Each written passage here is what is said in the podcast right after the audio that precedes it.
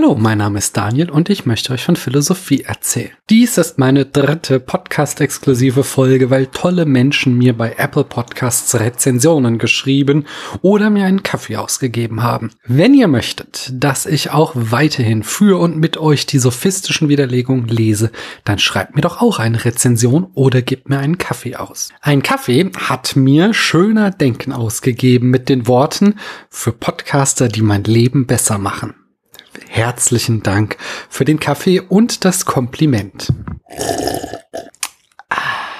Dann springen wir für ein besseres Leben gleich mal in den Text. Erneut ein kurzes Kapitel. Erstmal das letzte kurze, danach kommen zumindest zwei längere, mit deren Vorbereitung ich bereits angefangen habe. Diesmal nennt Aristoteles die fünf Angriffsziele, mit denen Sophisten versuchen, eine Rede zu bekämpfen. Schauen wir es uns an. Drittes Kapitel. Ich habe zuerst die vielerlei Ziele derjenigen anzugeben, welche nur des Kampfes und Wetteifers wegen disputieren.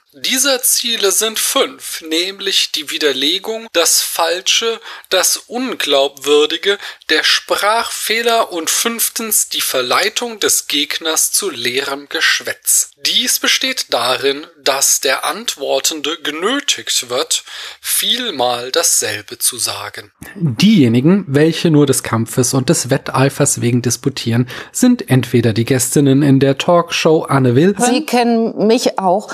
Ich will das natürlich ein bisschen konkreter haben. Ja. Oder eben unsere Sophisten. Ari nennt hier vier Arten, nein, es sind fünf. Ari nennt hier fünf Arten, wie sie ihre GegnerInnen angreifen. Ziele meint in seinem Text eindeutig Angriffsziele. Nummer eins ist die Widerlegung. Das ist klar. Wenn ich widerlegen kann, was du gesagt hast, dann gewinne ich das Argument. Nummer zwei ist das Falsche. Okay, ich verstehe nicht ganz, worin der Unterschied zur Widerlegung besteht. Denn wenn ich dich widerlegt habe, habe ich gezeigt, dass du das Falsche sagst. Ich bin gespannt, wie Herr Toteles das in zukünftigen Kapiteln noch voneinander unterscheidet. Nummer drei ist das Unglaubwürdige. Das hingegen ist klar unterschieden vom Falschen. Vor vielen Jahren hatte ich mal folgende Unterhaltung mit meinem mittlerweile 15-jährigen Kind. Papa, warum gibt es Winter? Die Erde fliegt auf einer Bahn um die Sonne, aber die Achse zwischen Nord- und Südpol der Erde ist in Relation zu dieser Bahn geneigt. Daher sind wir im Norden der Erde mal näher an der Sonne und mal weiter weg. Und wenn wir näher an der Sonne sind, dann ist Sommer und wenn wir weiter weg sind, dann ist Winter. Nein, Papa, es gibt Winter, damit nach dem Winter der Frühling kommen kann und mit dem Frühling dann die Tiere genug zu essen finden, damit sie ihre Kinder großziehen können. Der Punkt ist, aus der Sicht eines damals sechsjährigen Kindes war die zweite Antwort viel glaubwürdiger, da sie einem teleologischen Erklärmuster folgt, das Kinder den ganzen Tag zu hören bekommen. Warum putze ich die Zähne? Damit du kein Karies bekommst. Aber ich denke, wir können uns darauf einigen, dass die erste Antwort dennoch die wahre ist, auch wenn die zweite glaubwürdiger sein mag. Kehren wir zu Aristoteles zurück. Der hatte als viertes Angriffsziel den Sprachfehler genannt. Auch hier bin ich gespannt, in zukünftigen Kapiteln ausgeführt zu bekommen, was genau Ari damit meint. Es geht ihm ja bestimmt nicht ums Lispeln oder Stottern. Schließlich und fünftens nannte Ari das leere Geschwätz. Wenn mein Gegner genötigt wird, dasselbe immer und immer wieder zu wiederholen. Das ist interessant, denn Ari legt hier den Fokus darauf, dass ich als Sophist mein Gegenüber zu leerem Geschwätz zwinge. Das leere Geschwätz kann seinerseits aber auch als ein Sophismus eingesetzt werden, wie Harry Frankfurt in seinem kleinen Büchlein On Bullshit klar macht, wo er eben jeden Begriff definiert. Der Alias Podcast hat hier auch ein schönes Beispiel von Markus Söder für leeres Geschwätz rausgefischt. Ähm, so, Söder ja. zum Thema Armut. Wir haben es ja vorhin angesprochen, aber hier klammern wir mal Söder einzeln aus, denn dieser Clip geht jetzt knapp über zwei Minuten und ich fand den einfach spektakulär, weil wir zum einen eine 1A-Problemschilderung bekommen aus Bayern, denn ja, auch in Bayern gibt's Armut. Und dann Söders Antwort dazu, die wirklich, also bahnbrechend ist, um es mal so zu sagen. Jetzt arbeite ich in einem wirklich wunderbaren Gebiet in Bayern. Also es geht vom Spitzingsee über den Schliersee, Tegernsee, geht zum Silbenstein, Kochelsee, Walchensee. Also die Leute, die hier wohnen, die sich leisten können, wohnen schon sehr gern hier. Es gibt viele Tagesausflügler und es gibt natürlich auch äh, viele Touristen, Urlauber. Die wollen alle versorgt und bewirtet sein. Und jetzt kommen wir zum Punkt. Die Menschen, die in den Dienstleistungsbereichen arbeiten, können sich Wohnraum in dieser Gegend einfach nicht mehr leisten. Das sind, das sind genau die ArbeitnehmerInnen, die in den systemrelevanten Bereichen arbeiten. Also muss man nicht aufzählen, Erziehung, Gesundheitswesen und so. Systemrelevanz diesen Begriff kann man durchaus weiterführen. Weiter, wir haben sie beklatscht vor zwei Jahren noch und jetzt sitzen die bei mir an der Beratungsstelle und wissen nicht, wo sie zu Wohnraum kommen.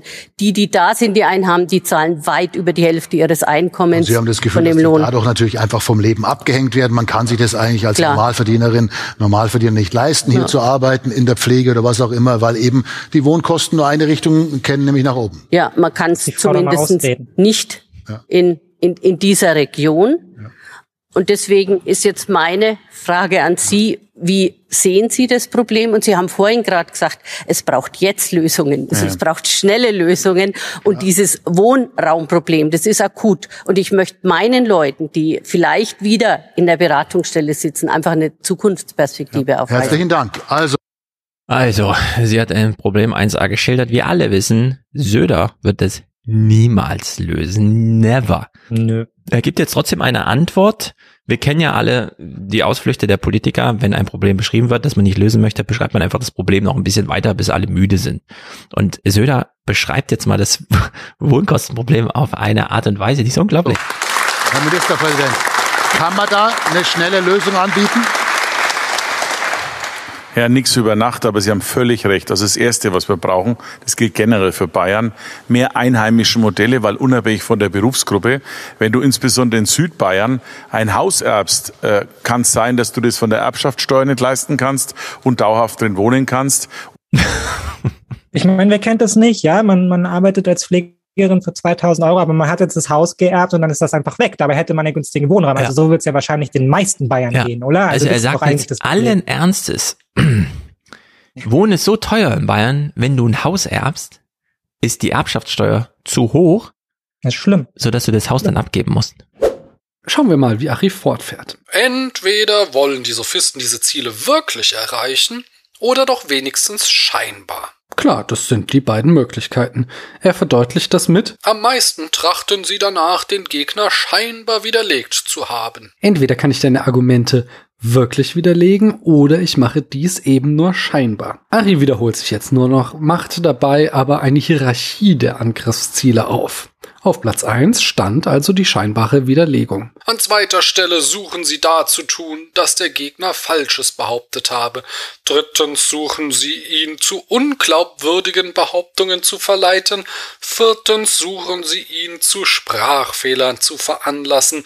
Dies geschieht dadurch, dass der Antwortende infolge der Erörterung zur Begehung grober Sprachfehler gebracht wird. Hier konkretisiert Aristoteles also, was er unter Sprachfehler versteht. Den Antwortenden infolge der Erörterung zur Begehung grober Sprachfehler zu bringen. Also frage ich anscheinend nach, um mein Gegenüber dazu zu bringen, etwas Falsches zu sagen. Worin sich das dann vom zweiten Punkt unterscheidet, der ja buchstäblich lautet, dazu tun, dass der Gegner Falsches behauptet habe, wird sich hoffentlich noch im Verlauf dieses Buches zeigen. Einen Satz haben wir in diesem Kapitel noch. Endlich suchen sie ihn zu nötigen, dass er viele Male dasselbe sagt. Got it. Das war dieses Kapitel. Vielen Dank noch einmal an Schöner Denken, dass er es uns spendiert hat. Und damit wir weiterlesen können, schreib mir du doch auch mal eine Rezension auf Apple Podcasts. Oder gib mir einen Kaffee aus. Den Link dazu findest du in den Show Notes. Vielleicht fragen sich jetzt manche von euch, ob unter diesen Bonusfolgen die Hauptreihe leidet. Da kann ich euch versichern, dass dies nicht der Fall ist. Und euch einerseits ankündigen, dass wir in der nächsten Folge einen kurzen Ausflug zu einem anderen Thema machen und andererseits sitze ich auch parallel zu diesen kurzen Folgen am Skript zu meiner Episode über den klassischen Syllogismus. Kostprobe gefällig? Damit ihr nicht immer nur das gleiche Beispiel hört, dass alle unkreativen PhilosophInnen euch vor den Latz knallen, hier noch ein anderes. Denn schließlich ist der klassische Syllogismus ja nicht nur für diesen einen Satz wahr, sondern eben für alle, die die gleiche Form, die die gleiche Tiefenstruktur haben. Mikrotransaktionen sind dazu da, GamerInnen das Geld aus der Tasche zu ziehen. Roblox finanziert sich mit Mikrotransaktionen. Daraus folgt, Roblox ist dazu da, GamerInnen das Geld aus der Tasche zu ziehen. Diese Konklusion ist wahrscheinlich etwas kontroverser als jene, dass Athener sterblich sind. Wenn ihr jetzt Hardcore-Roblox-Fans seid und schreit, das ist eine Lüge, Roblox ist total toll und zieht niemanden Geld aus der Tasche, dann lautet meine Antwort darauf erstens mein Beileid und zweitens, das ist ein zwingender Schluss der notwendig aus den Prämissen folgt. Wenn du widerlegen willst, dass es falsch ist, dass Roblox GamerInnen das Geld aus der Tasche zieht, dann musst du eine der beiden Prämissen angreifen und darlegen, dass sie falsch ist. Ihr seht, es passiert weiterhin viel. Es lohnt sich also dran zu bleiben. Ich danke euch, dass ihr mir eure Zeit geschenkt habt.